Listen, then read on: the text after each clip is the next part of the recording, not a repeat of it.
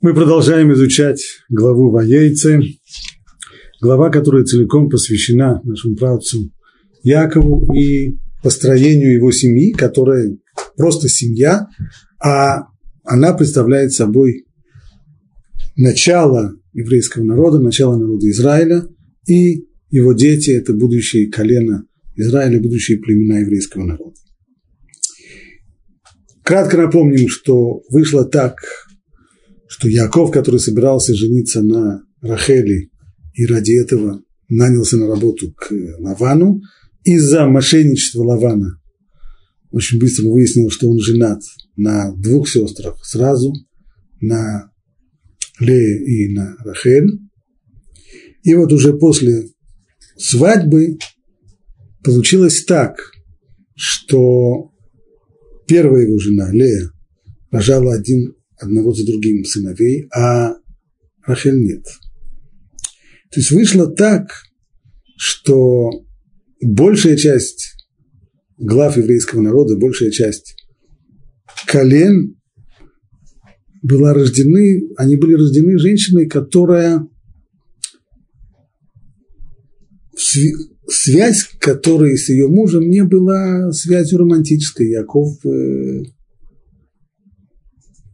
эта романтическая связь Якова была с ее сестрой, с Рахелью. А вот эта вот романтическая любовь, она долгие годы остается бесплодной. Говорит Тора. И увидела Рахель, что она не родила Якова. И позавидовала Рахель своей сестре. И сказала Якову, дай мне детей, а если нет, я умираю. И возгорелся гнев Якова на Рахель, и он сказал, Разве я вместо Бога, лишившего тебя плода чрева? И она сказала, вот моя служанка Бенга, войди к ней, пусть она родит мне на колени. И я тоже устроюсь через нее. Вот попытаемся понять этот короткий отрывок. Он короткий, но совсем-совсем непростой. Увидела Рахель, что она родила Якову и позавидовала Рахель своей сестре. Так говорит здесь Раши, она позавидовала ее поступкам, позавидовала ее добрым делам, понимая, что рождение детей, как и все, что происходит в мире, происходит по воле Всевышнего, и коли уже Всевышний установил и постановил так, что ее сестра рожает детей, а она нет, очевидно, что ее сестра более праведная, более, более достойная женщина, и поэтому она удостоилась детей, а Рахель нет. Отсюда и зависть, зависть именно ее добрым поступкам. Ну как понять продолжение? Требование Рахели, ее жалоба, совершенно отчаянная. И сказала Якову, дай мне детей, а если нет, я умираю. И возгорелся гнев Якова на Рахель. А за что? За что он гневается? За что гневаться на женщину, которая в минуту отчаяния говорит от всего сердца, и нужно понимать, женщина, которая много лет ждет детей, и детей нет, так зачем же нее, зачем же на нее злиться? Кроме того, совершенно непонятна связь в дальнейшем. Яков прикрикивает на Рахиль, что я, вместо, что я тебе вместо Бога, который лишил тебя плода чрева?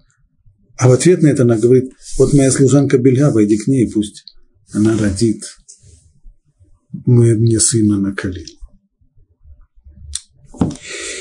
Раши приводит здесь объяснение наших мудрецов.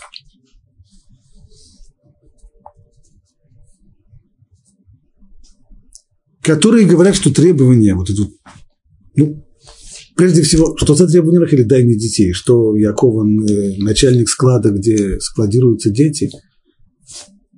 Почему она к нему обращается с такой альтернативной просьбой? Дай мне детей. Это каждому понятно, это не в, его, не в его воле. Была бы на то его воля, конечно бы он ее дал. Не от него зависит. Что же за требования к нему? Говорят мудрецы, я зачитаю прямо Раши, разве твой отец так поступал с твоей матерью? Ведь он молился о ней. То есть требование здесь требование молитвы. И со ссылкой на то, что уже было в прошлом поколении. Ведь в конечном итоге твой, у твоего отца тоже было нечто похожее. И у твоего отца с матерью поначалу не было детей. Но и мы знаем, что было тогда. Как там написано. Ицхаку было 40 лет, когда он взял Ривку, дочь Бетуэля Рамейца из Падана Рама, сестру Лавана Рамейца себе в жены, и молился Ицхак Богу о своей жене, так как она была бездетна. И Бог ответил ему и зачала Ривка э, ребенка. Вот так оно и было. Так если твой отец молился, почему? Почему бы ты этого не сделал? В скобках, скажем, того самое. А что действительно можете представить, что до сих пор Яков не молился о том, чтобы у, него, чтобы у его любимой жены Рахели родился ребенок? Вот. Так вроде получается по словам Раши. А то, что она говорит, я умираю. А это как понять? Дай мне детей, ну, мы это перевели на наш язык, означает молись за меня. А если нет, то я умираю. Почему умираю? Снова Раши приводит сюда, здесь э, объяснение наших мудрецов. Отсюда следует, что бездетный считается как бы мертвым. То есть человек, у которого нет продолжения, нет у него детей, он как бы мертвый. И это означает, что я умираю не понимать это буквально, что она собирается умирать. Умирать она не собирается. Но если так я останусь бездетной, детей у меня не будет, и это как будто бы мертвый. Ну а как понять по Раши его очень жесткий ответ? Что же я вместо Бога, лишившего тебя плода чрева, говорит Раши, ты говоришь, чтобы я поступал как мой отец. Но это не совсем так. То есть ситуация моя не похожа на ситуацию отца потому что я совсем не так, как мой отец. У моего отца детей совсем не было. Поэтому он молился. А у меня есть дети, у меня есть дети от твоей старшей сестры.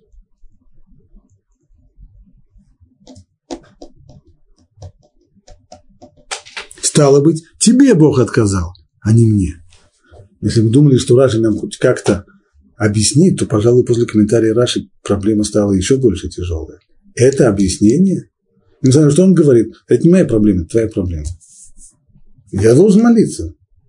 Молись ты, проблема твоя. У меня дети есть, я в полном порядке. Проблема твоя. Как это так? Так Яков отвечает своей любимой жене. Да вообще даже просто другому человеку вряд ли, вряд ли мы бы ждали, что человек маломальски тактичный ответит, ответит таким образом. А здесь он отвечает своей любимой жене. продолжение, мы задали еще один вопрос.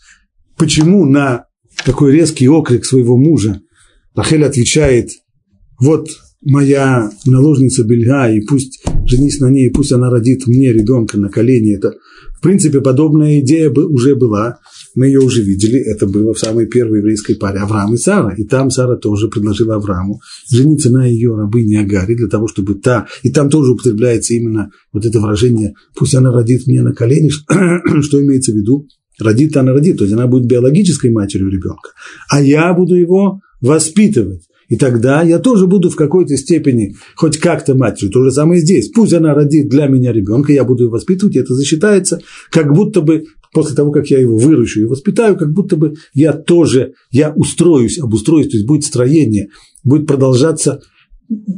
На, на мне этот этаж, не, этот этаж не будет последним, будет здание расти и продолжаться. Стало быть, как понять теперь связь окрика Якова и то, что она предлагает? Говорит Раши так. Рахель ответила ему, но ведь у твоего деда Авраама тоже были дети от Агари. Ты говоришь так, что ты, ты отказываешься молиться, потому что у тебя уже есть дети. А разве это причина? Возьмем не твоего отца, возьмем твоего деда, у твоего деда тоже была проблема, у твоего деда Авраама тоже была проблема, Сара была бездетной. Но, как и у тебя, у Авраама были дети, у него был Ишмаэль. И все равно он, э, нашел, он нашел необходимым молиться за Сару. При всем при том, он молился за нее. На что Яков ответил ей, моя бабушка ввела жену-соперницу в свой дом. Он сказал Рахель, если за этим проблема, если в этом все дело, пожалуйста, я тоже готов это сделать. Вот у меня тоже есть наложница, вот тебе мало наложницы, белья, я тоже поступлю как сам.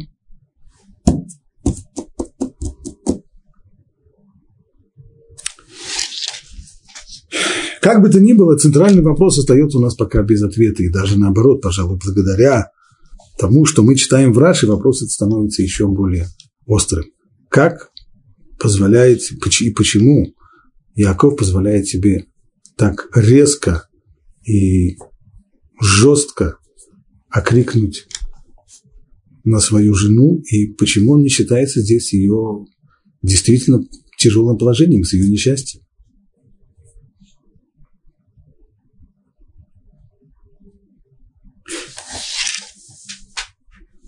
Обратимся к Рамбану. Из всех, из всех классических комментаторов, пожалуй, Рамбан, он тот, кто больше всего внимания уделяет психологии, то есть мотивам поведения людей, более явным или, наоборот, более скрытым. И, конечно же, здесь, вот в таком совсем непростом отрывке с точки зрения понимания мотивации действий людей, конечно же, здесь у Рамбана должно быть, то должен быть серьезный комментарий, который, может быть, поможет нам понять, что же происходит. Читаю Рамбана. Комментаторы говорят, что слова Рахели означают «помолись за меня». Приводит здесь комментарий Раши. А, у Раши тоже это не, не личный комментарий Раши, его источник в словах мудрецов. Это Хазар. Значит, имеется в виду требование, вот, то самое требование, которое, на первый взгляд, кажется очень нелогичным. Дай мне детей. Требование «помолись за меня». А если нет, то я умираю. И по словам Раши, что как понять это «я умираю», не понимать буквально, безусловно, нет. Имеется в виду пшат, бездетный считается как бы мертвым. Вот так сказано и в Мидраше наших учителей. Но я это не понимаю, пишет Рамбан. Но ведь если так, то почему он воспылал гневом? Почему на такую простую и понятную просьбу, в ответ на такую простую и понятную просьбу помолиться за нее, почему в ответ на это Яков разгневался? Что такого страшного? И почему он сказал, разве я вместо Бога? Он тебя не тебе. Если бы действительно было, было требование, как мы понимаем, просто дай мне детей, ну тогда, конечно, я, я же не вместо Бога, который детей делает. Я, я, не от меня зависит. Но если требование было помолись, то почему он отвечает на это требование? А я что вместо Бога? Он мог объяснить каким-то образом, я, я имею в виду с точки зрения текста Торы. Как-то объяснить, почему он не хочет молиться, в чем здесь дело, но не говорить ей, что я вместо Бога. Причем и звучит это достаточно не просто жестко, а и немножко и с издевкой. Ведь Всевышний внемлет праведникам. Почему же не помолиться? А разве праведники не молятся с других людей? Что, это, что нам отвечает мудрецы? Он ей сказал, это не моя проблема, у меня дети есть, это твоя проблема. Ну и что? А что праведники никогда за других людей не молятся? Только за себя не молятся? Ведь Ильяу и Илиша, известные в Тану, упомянутые в Танахе пророки, которые молились за совсем чужих им женщин. В том числе о, о, том, чтобы, о том, чтобы у них родились дети. Так почему, почему Яков не может молиться, если у него есть уже дети? И мы видим, что именно это поставили Якову вину наши мудрецы в Мидраше Берешит Раба. То есть, несмотря на то, что очень часто и комментаторы, и наши мудрецы считают необходимым постараться оправдать наших працев и объяснить их э, поведение так, чтобы у нас не возникали вопросы о странном их поведении. Вместе с тем мудрецы не скрывают здесь и критику, как говорит Мидраш. Сказал ему Всевышний, то есть после того, как он сказал, что же я тебе вместо, разве я тебе вместо Бога, сказал Всевышний Якову, разве так отвечают несчастные? Ну, ты, наверное, прав в том, что ты говоришь. Ну, прав, да. Но разве можно так говорить с несчастной женщиной, которая так не говорят? Значит, мудрецы видят здесь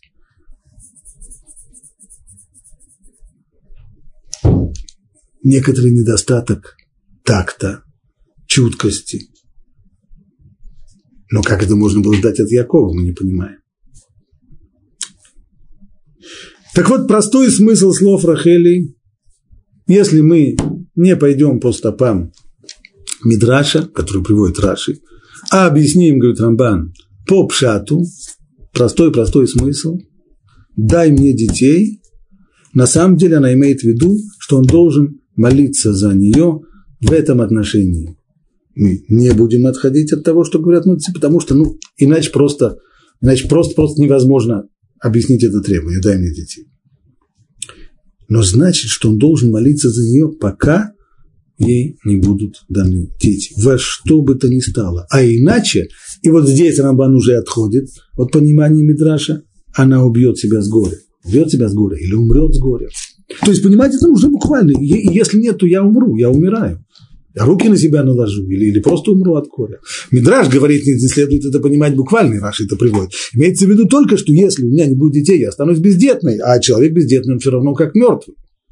Рамбан говорит, нет, Понимаете, это просто. То, что она говорит, она, треб... она требует, чтобы Яков молился за нее, потому что и если нет, и молился до тех пор, пока не получит ребенка, уже нет, она умрет от горя или наложит на себя руки. То были недостойные речи.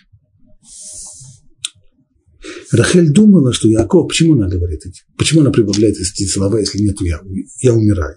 Что Яков от большой любви к ней предастся посту, облачится в мешковину, посыпет голову пеплом и будет молиться до тех пор, пока у нее не родятся дети, чтобы, не дай Бог, она не умерла от горя. То есть здесь она нажимает, ну, делает вполне, вполне такой э, достаточно понятные женские шаги, так, понимая, что он ее любит, и давя именно на, на его любовь, вот если я не, если я не получу детей, я, я, руки на себя наложу. И это ее попытка надавить на него со всей силой для того, чтобы он молился, не прекращая, пока не добьется того, чтобы у него были дети. Ну, и теперь у нас вопрос, хорошо, пока что мы еще не понимаем, почему. Но она говорила недостойные речи. Да, действительно, так не говорят. Но опять же, можно, можно в конечном итоге понять, что перед, перед, перед нами женщина, как, как говорят, инадам не спас царон, не ловит человека на слове в тот момент, когда он в, стоя, в таком состоянии, когда он несчастен, когда он... Так ну, нельзя было как-то пропустить это мимо ушей и не обратить внимания на то, что она говорила недостойно. Казрамбан нет. Здесь было куда более серьезная вещь. И разгневался Яков, ибо не во власти праведника добиться, чтобы непременно была услышана их молитва. И поэтому он и сказал, что он не вместо Бога, который может презреть презреть бездетных. И сам он не беспокоится, потому что он не лишен плода чрева, а она, и он, а именно она. И для чего он и сказал так? Чтобы уязвить ее, чтобы устудить ее. То есть, если я правильно понимаю Рамбана, то гнев его воспылал не и разгневался он не из-за самой жалобы Рахели. Жалобы ее понятны, и поведение ее понятно, и то, что ей так хочется детей, понятно и то, что она делает здесь не в этом. Яков усмотрел в ее словах очень серьезное отклонение от правильного мировоззрения. То есть ее ощущение такое, что ее муж правильный человек, если он будет только усердно молиться, то он обязательно добьется, что Бог даст ему детей. Вот нет у нас такого. Это не страховая компания, которую я могу прийти, вот я вам страховку платил, вот мой, вот мой полис, вот мое все. Человек может молиться, а Всевышний либо услышит, либо не услышит. На самом деле вот такое вот отношение к, к молитве, оно свойственно язычникам магом. То есть это понимание, что человек может подчинить волю Бога себе. Он, он только должен делать определенные вещи какие-нибудь. Например, молиться или еще что-то. И вот если он так сделает, то Бог непременно ему даст то, что, то, то, то, что необходимо. То есть, как бы попытка использования законов, существующих, которые Всевышний поставил в мире, для того, чтобы добиться однозначного результата. Как бы прижать его к стенке. Подобный подход он всегда характеризовал прежде всего магию и выросшую из магии науку. До какого-то времени вообще магия и наука, они были неразделимы. Что общего между ними? Что человек пытается изучить существующую действительность, законы в ней, и, получив эти знания, использовать их так, чтобы он был уверен, что если он сделает сейчас нечто, сделает какое-то действие, будет какой-то input, то он тем самым обеспечит заранее известный и желаемый результат, будет output. С точки зрения магии это могло быть что-нибудь, не знаю, ну, можно было там, не знаю, плюнуть три раза через плечо, вырвать э, волосы из, из, из бороды, еще что-нибудь сделать, и вот, или сжечь черную кошку в, э, и посыпать ее пеплом еще где-нибудь, и вот тогда обязательно, ну, только обязательно будет урожай, и бездетная женщина родит, и так далее, и так далее. Так. Наука построена так же, именно так. Потому что если бы не было уверенности у человека науки, что если он сейчас делает какое-то действие, то результат будет однозначный, да, тогда вся наука не имеет смысла. Если человек, предположим, э, и знает, что он, э, вот у, у него есть двигатель, предположим, э, и он, и он включает этот двигатель, и этот двигатель будет сейчас работать, и при существующей системе, скажем, его машина будет продвигаться вперед – а завтра это вовсе не обязательно. Завтра он может быть включить тот тот же самый двигатель, и вместо того, чтобы машина двигалась вперед, вместо этого этот двигатель будет э, проигрывать э, классическую музыку или, или будет работать как швейная машина. Безусловно, наука на этом не построена. Наука, с точки зрения науки, необходимо нам быть в ситуации в такой, в которой мы были уверены, были бы уверены, что если мы сделаем действие А, то при условии Б из него выйдет следствие С. Если этого нет, то тогда, наши, то тогда все, наши, все наши старания здесь напрасны. Так вот, маги, шаманы, язычники то же самое. Они тоже стараются сделать то же самое и с не просто с э, существующими в мире, в мире законами. Человек науки, он обращается здесь к физическим законам, надеясь на их непременность и надеясь на то, что можно быть всегда уверенным, на то, что при в том, что он сделает действие А, и при условии Б выйдет действие С. Люди, которые верят в Бога, им хочется то же самое, только чтобы это было с Богом. То есть, если я сделаю какое-то действие, или произнесу какую-то молитву, или какое-то заклинание, или скажу ты или им с до конца, или с конца, или в, с конца в начало, или еще как-нибудь, или буду 40 дней ходить к, к западной стене, к Котелю, и тогда, чтобы, ну, чтобы было точно, чтобы точно, чтобы Бог дал мне, что я хочу. А иначе не интересно. Вот это вот э, ересь, совершенная ересь. Потому что Всевышнего заставить невозможно. Он безграничный, он ничем не ограничен, и никакими законами. Законы он сам создал, но он не подчиняется никаким законам. Его – это основа веры, безграничность и неподчиняемость Всевышнего никаким законам, в том числе тем законам, которые он сам создал. Поэтому вот эта вот попытка Рахели видеть, что если только Яков сейчас, понимая, насколько серьезное положение, что она руки на себя наложит, если у нее не родится ребенок, или, или умрет она от горя, что он будет молиться, молиться, молиться, молиться и не отойдет от стенки, пока ей не дадут ребенка, это очень серьезное отклонение от правильного мировоззрения. Поэтому Яков понимает, что здесь вопрос не просто в том, что она сейчас говорит тоном избалованного ребенка. Не-не-не, здесь есть проблема серьезная, которую необходимо. Поэтому он повышает голос. И поэтому он старается ее уязвить. Для того, чтобы для того, чтобы она поняла, что на самом деле все не так. Он может молиться, да, а Всевышний даст ему или нет. Он не может быть за это ответственным, он не может это отвечать, он не может это обеспечить. А Всевышний либо даст, либо не даст. Ответить его молитве, да, конечно, ответить, но ответы могут быть разные. Нет, это тоже ответ. Очень сожалею, но не могу, это тоже ответ. Вот почему Яков позволяет себе, позволяет себе так резко и отвечать. При всем при том, наши мудрецы, то, что мы видели Мидраш, мудрецы говорят, что при всем при том у Всевышнего было здесь, э, была здесь критика в сторону Якова, и он говорит, разве так, говорят со страдающими, то есть, в общем-то, даже те же самые очень правильные слова, и, может быть, действительно он обратил внимание на очень серьезное отклонение, говорил, необходимо, необходимо, необходимо исправить, но другим тоном, без, может быть, без издевки, без того, чтобы устыжать. Рамбан здесь не останавливается, и он э, дает еще второй комментарий, что могло здесь быть. Основа его в вопросе, который мы уже задали. Если Рахель просит, помолись за меня. Что это значит? Он до сих пор он что, не молился? Как это так понять? Пишет Рамбан. Вероятно, однако, что наши учителя толковали так, что ведь не может быть такого, чтобы Яков не стал молиться за свою возлюбленную жену. Конечно же, он молился. Молился и раньше. Но результата не было. Как мы сказали, молился, молился, а но молитва его не была принята. И тогда Рахель стала упрекать его, говоря, что во что бы то ни стало, он дал ей детей своей молитвой. Может, и хуже своего отца, который поступил же так же. То есть, спор, в принципе, тот же самый. То есть, что Рахель, как же может быть так? Ты молился и ничего не получил, как же так? Твой отец молился, и он получил. А ты что?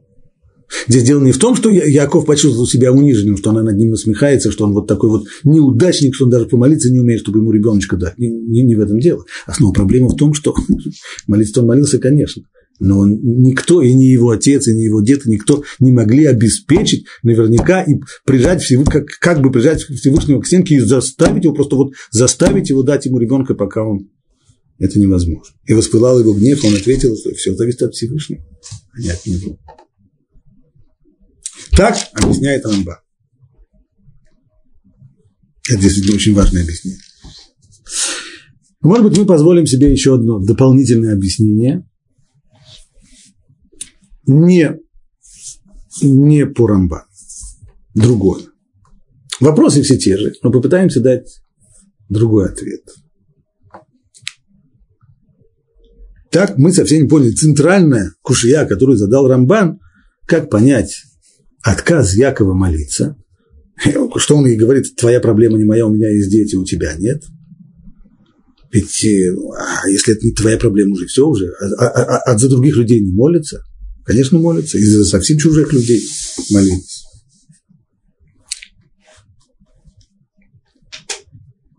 Наши мудрецы учат, что в молитве есть э,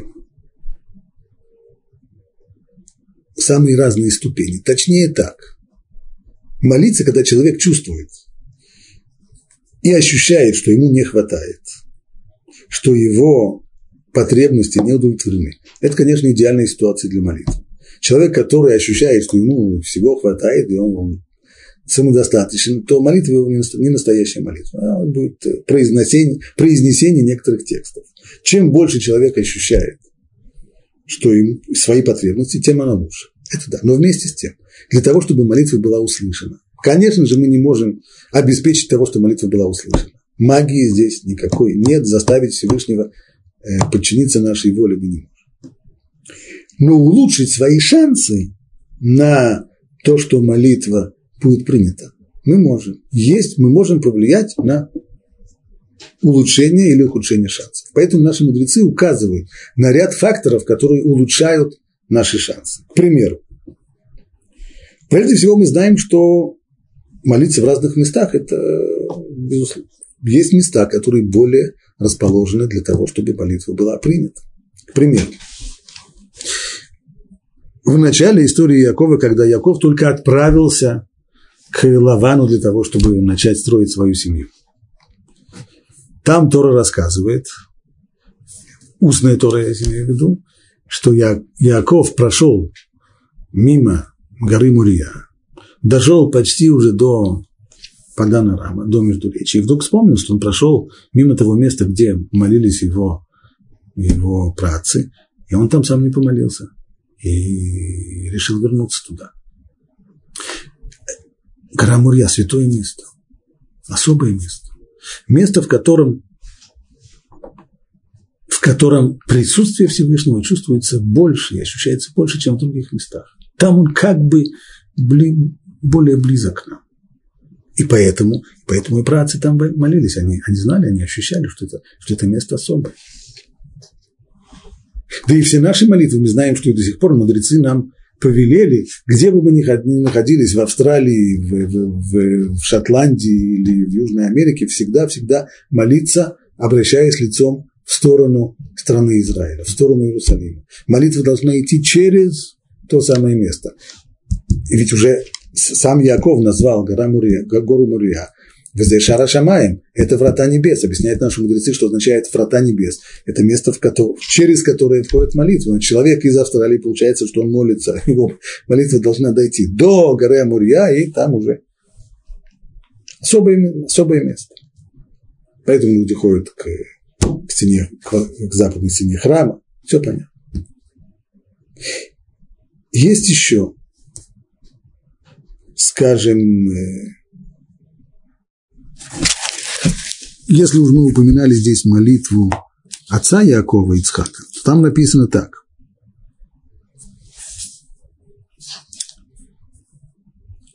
И было Ицхаку 40 лет, когда он взял Ривку, дочь Бетуэля Рамейца из Паданарама, сестру Лавана Рамейца себе в жены. И молился Ицхак Богу, переводчики обычно пишут здесь о своей жене, жене по поводу своей жены, но буквально там написано, в тексте буквально это написано не так. Лынохах, ваитар Ицхак леашем лынохах, и что лынох означает напротив. Объясняют мудрецы, что это значит. Оба они молились, и он молился, и она молилась. Он в одном углу, одна на втором углу. Тогда спрашивают мудрецы, как же понять то, что сказано дальше. И ответил ему Бог. Почему не сказано, ответил им Бог? Значит, Бог внял молитве Ицхака, но не молитве Ривки. Отвечают мудрецы, конечно. Одно дело, когда молится человек праведный, у которого еще и папа праведный. Здесь есть больше, больше достоинства, больше заслуг. Такая молитва более понимаема. А Ривка, хотя она женщина, безусловно, достойная и праведная. Но вот э, с папой у нее плохо делал. Папа там подкачал. Битуэль. Значит, получается, что у человека, у которого больше достоинств, и к тому же у него есть еще схутовод, есть у него еще заслуги отцов, у него тоже его шансы на то, что его молитва будет принята, они больше. Но есть еще одна ступень в молитве, еще одна возможность повышения шансов. Это мы это тоже уже учили. В главе Когда Авраам изгнал из своего дома Агар с его сыном Ишмаэлем по требованию Всевышнего, сказано, что она заплутала в пустыне. И кончилась вода, закончилась у нее вода в бурдюке.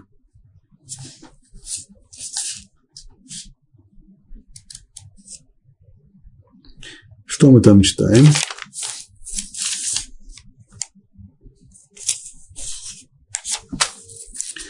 Написано,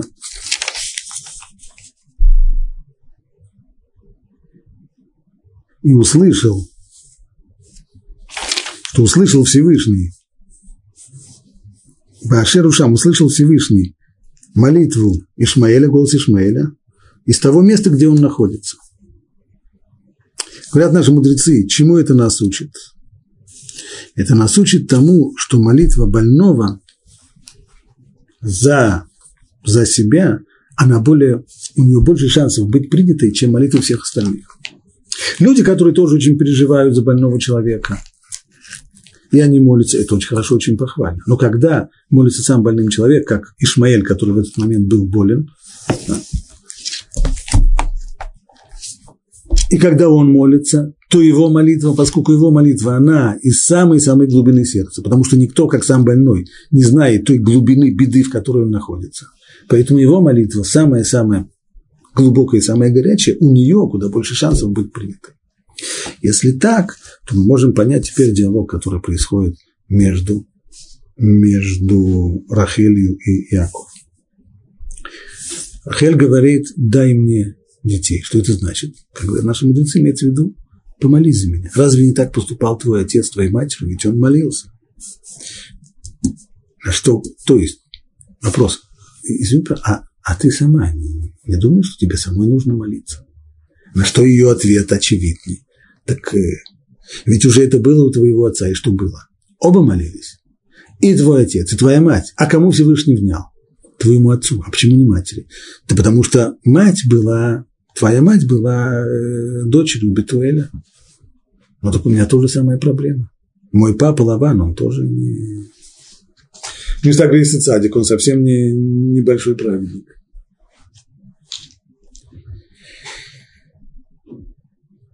На что ей ответил Яков? Разве я вместо Бога, который лишил тебя чрева плода? Это твоя проблема. У меня есть дети. То есть, если мы ищем человека, у которого его молитва была бы как молитва больного за самого себя, так это ты, а не я. Я не в беде такой, как ты, потому что у меня дети есть. Поэтому если уже искать того, чья молитва будет принята, чтобы больше было шансов, чтобы, так это именно твоя молитва. И это куда больше, с одной стороны, верно, что молитва праведника, у которого человеку, молитва человека, у которого папа праведник, это большое дело, верно. Но молитва больного за самого себя, она перевешивает все вместе. Поэтому ты молись. То есть это не, не, не жестокая такая издевка, что у меня проблем нет, все проблемы твои. Ты иди и молись. Нет, наоборот. Если ты хочешь, если ты хочешь повысить настолько, насколько это возможно, человека шансы на то, что молитва будет принята, так молиться должна, должна ты, а не я.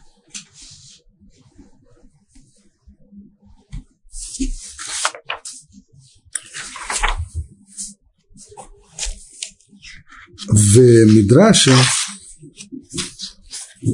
закончим эту историю, Мидраш, Мидраш Берешит Раба, говорит так.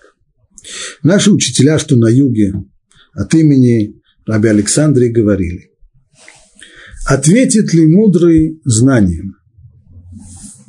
Стих в Иове.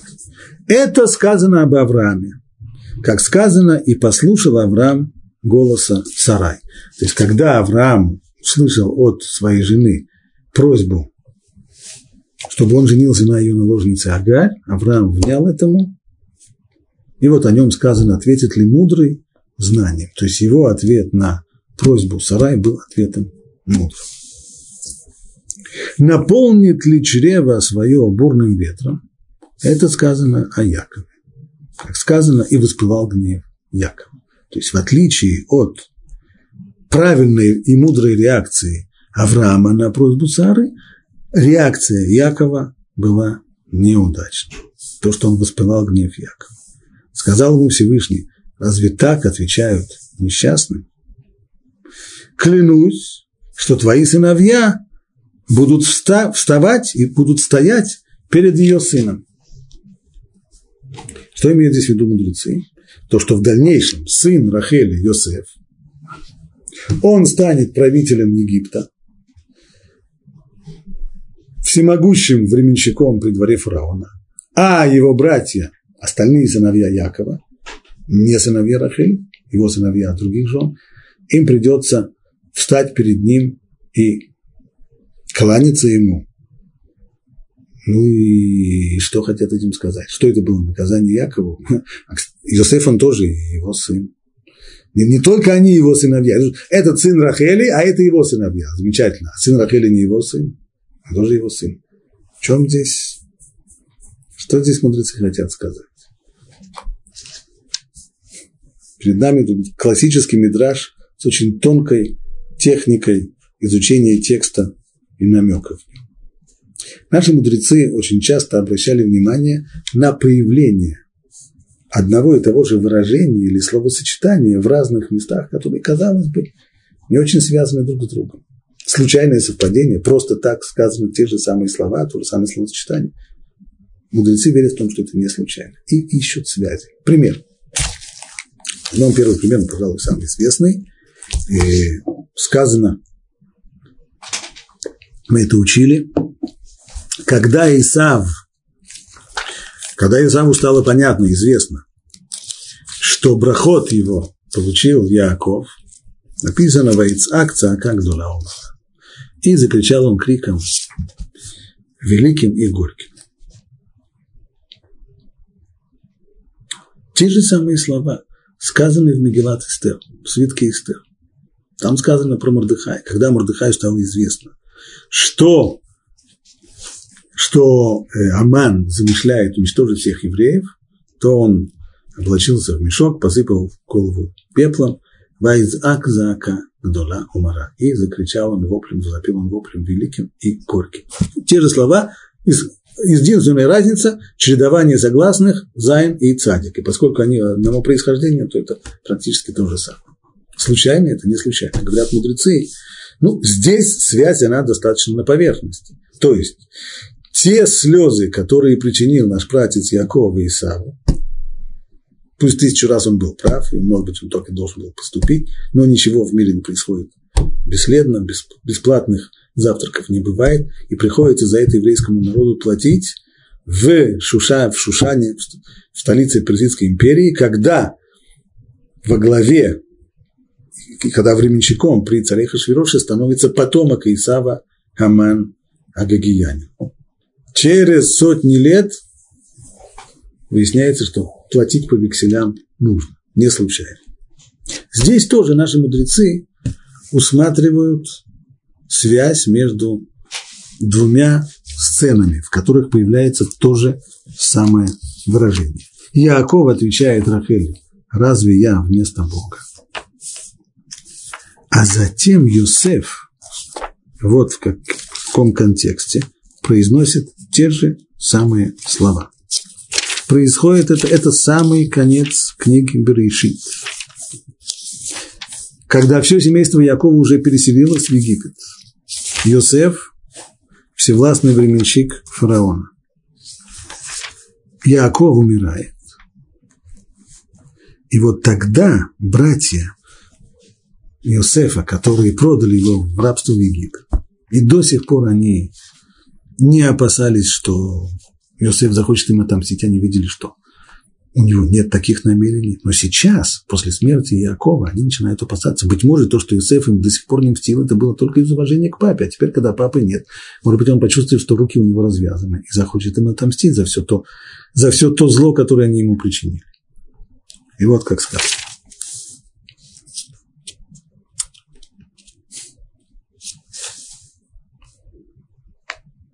И велели они, то есть братья, сказать Иосифу, Отец твой завещал перед смертью, говоря, так скажите Иосифу, прости, молю тебя вину твоих братьев и их грех, хотя они сделали тебе зло. А теперь прости же вину своих рабов, прости же вину рабов Бога твоего отца.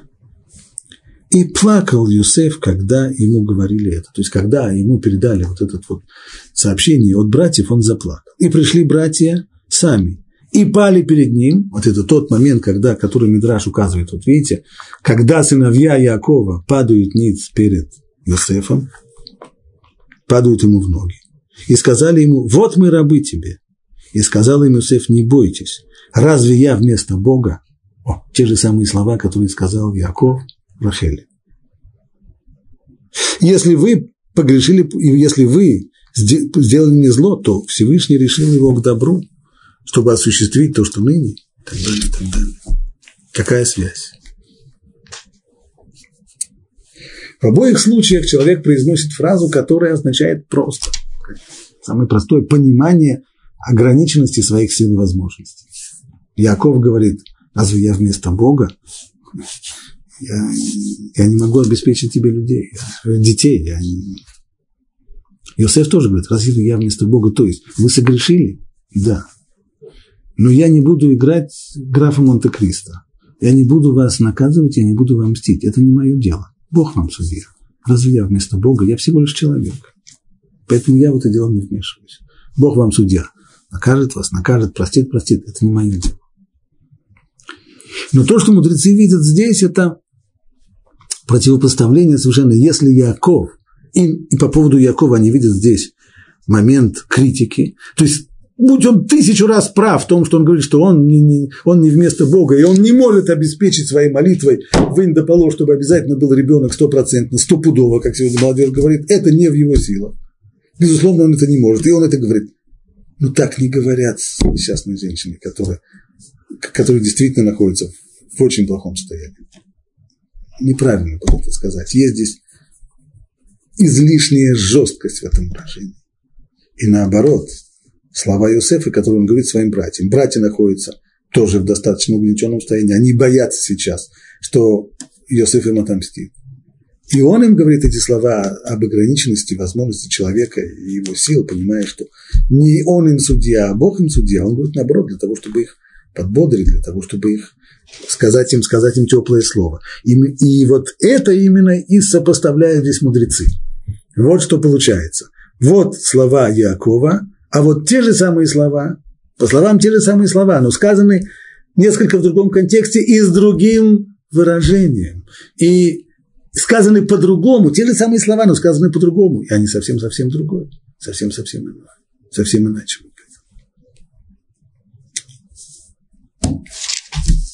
Вот теперь можем двигаться вперед. Итак, Рахель принимает решение, и дала она ему Бильгу, свою рабыню в жены, и вошел к ней Яков. И зачала Бильга и родила Якову сына. И сказала Рахель, судил меня Бог и услышал голос мой, и дал мне сына. Поэтому назвала его Дан. Дан от слова надун. Судил, Бог рассудил и дал мне сына.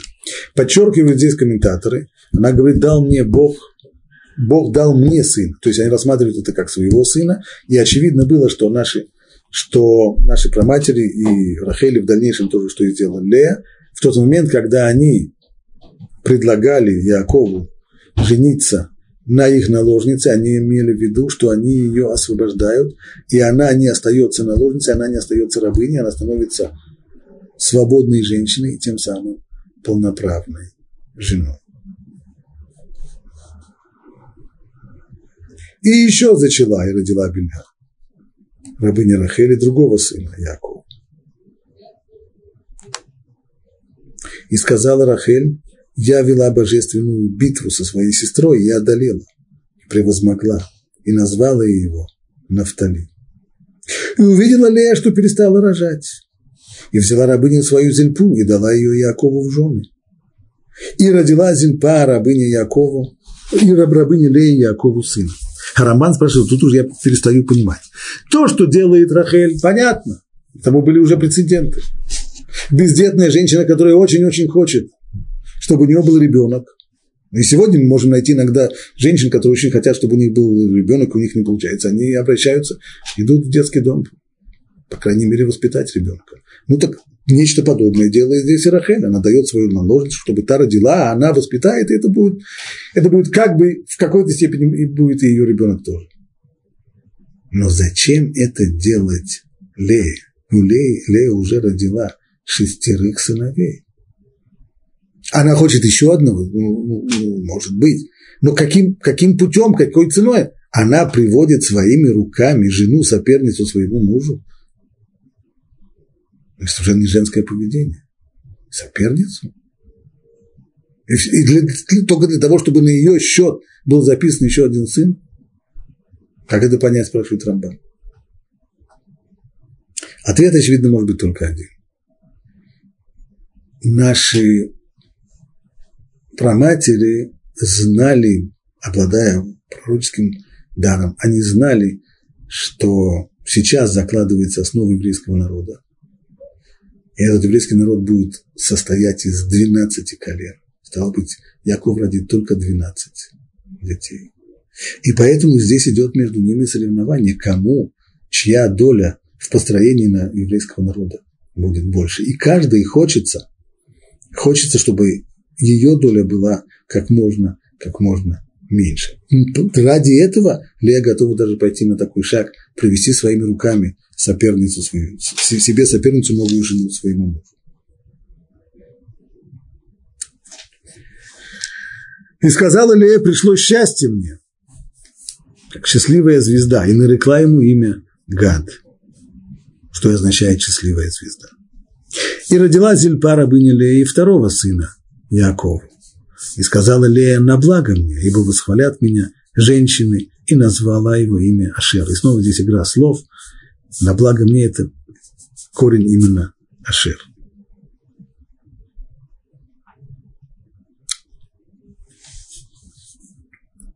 И Реувен пошел в дни жатвы пшеницы и нашел дудаим в поле и принес их Лея матери своей.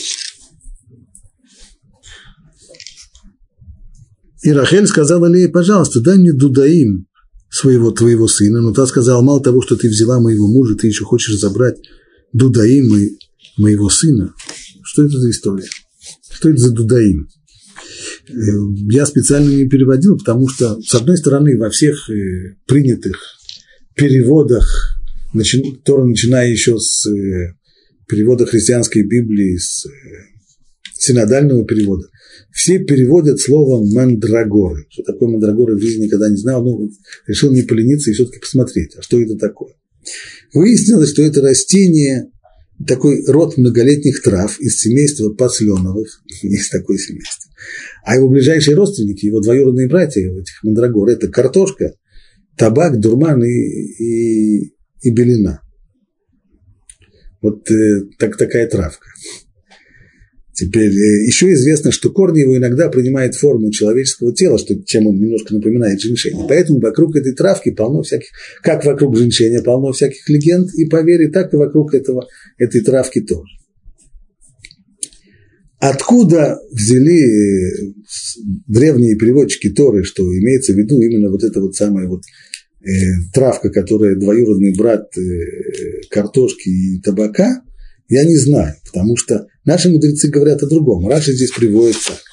Что это за, что это за растение дудаим? Это такое растение с лиловыми цветами, травянистое. По-арабски оно называется ясмин, то есть попросту жасмин. Так. Очень пахучий, конечно, замечательного запаха растения. Ну вот э, без всяких легенд и без всяких, э, без всякой мистики, просто жасмин. Значит, что получается? Реувен пошел в дни жатвы. Раши подчеркивает, не случайно Тора об этом говорит, что в дни жатвы мальчишки, скорее всего, будут бегать вокруг, вокруг полей и подбирать колоски по возможности, а он воспитанный, для него это никоим образом это неприемлемо. И поэтому все, что он делает, он, если куда идет, то только в поле, э, нынче на место и подбирает там цветы. Цветы, хорошо пахнущие, жасмин.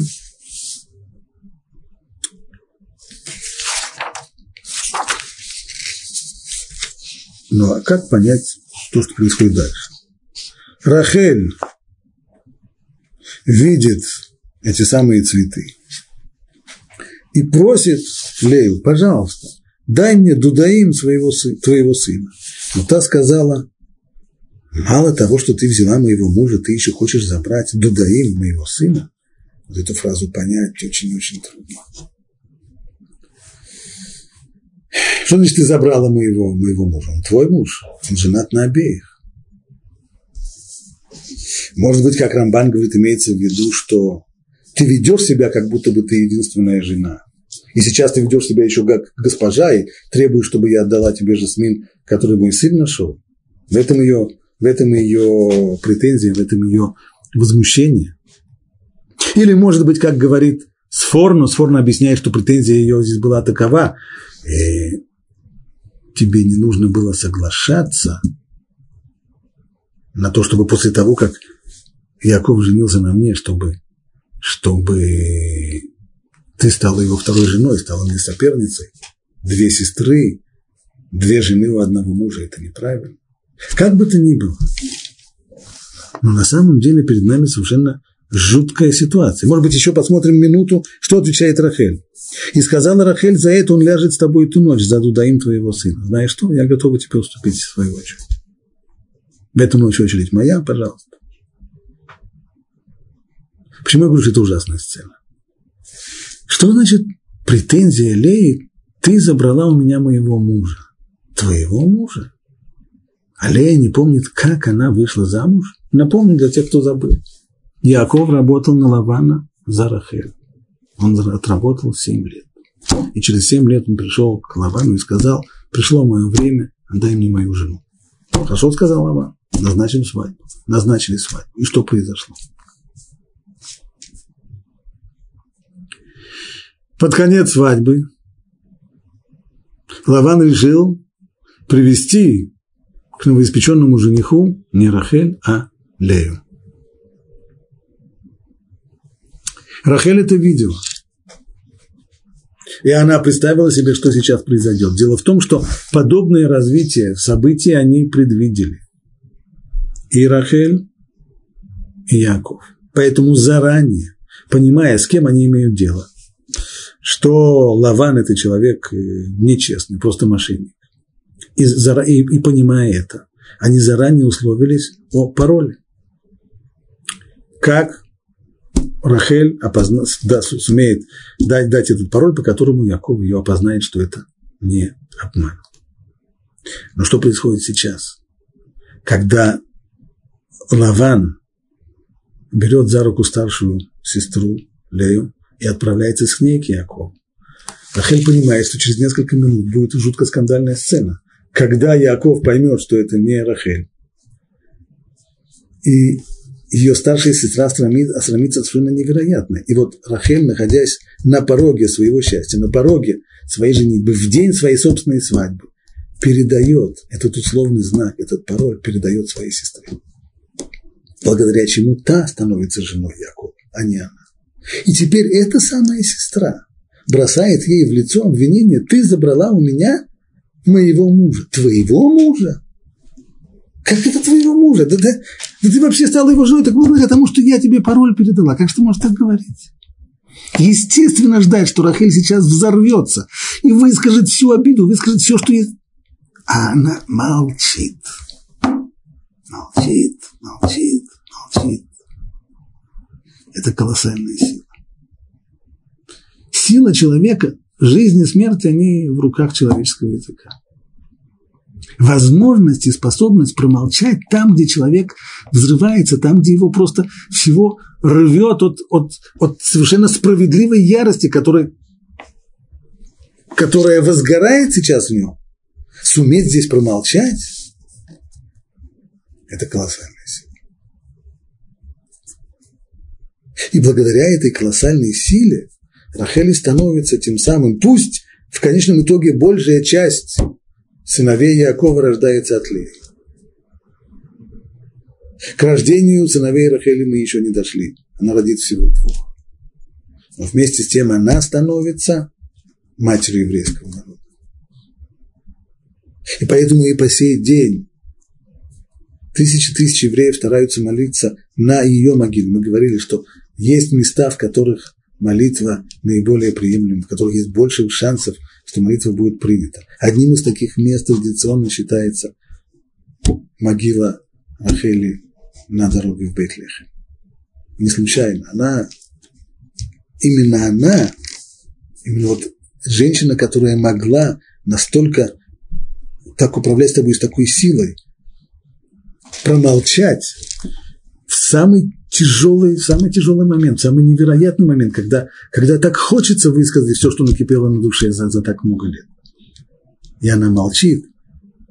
Там, где похоронена такая, такая женщина, женщина такой силы, безусловно, там произнесенная там молитва, есть у нее куда больше шансов, что она будет, будет принята. И так говорят наши мудрецы, что, и мол, что Рахель молилась о своих своих э, потомках, которые в дальнейшем уйдут в изгнание, молилась о том, чтобы они вернулись в страну Израиля. Ибо если и изгнал Всевышний еврейский народ за то, что тот служил идолам, за то, что было язычество, идолопоклонство, за то, что была измена Богу, ну, в этом-то и вся молитва Рахили. Если я сумела промолчать, если я сумела проглотить обиду, то царь всего мира, безусловно, сможет. Вот это наши працы, наши праматери, сила молитвы, все об этом мы говорили. Но завершить рассказ о рождении всех сыновей Якова мы не успели, придется сделать это в следующий раз.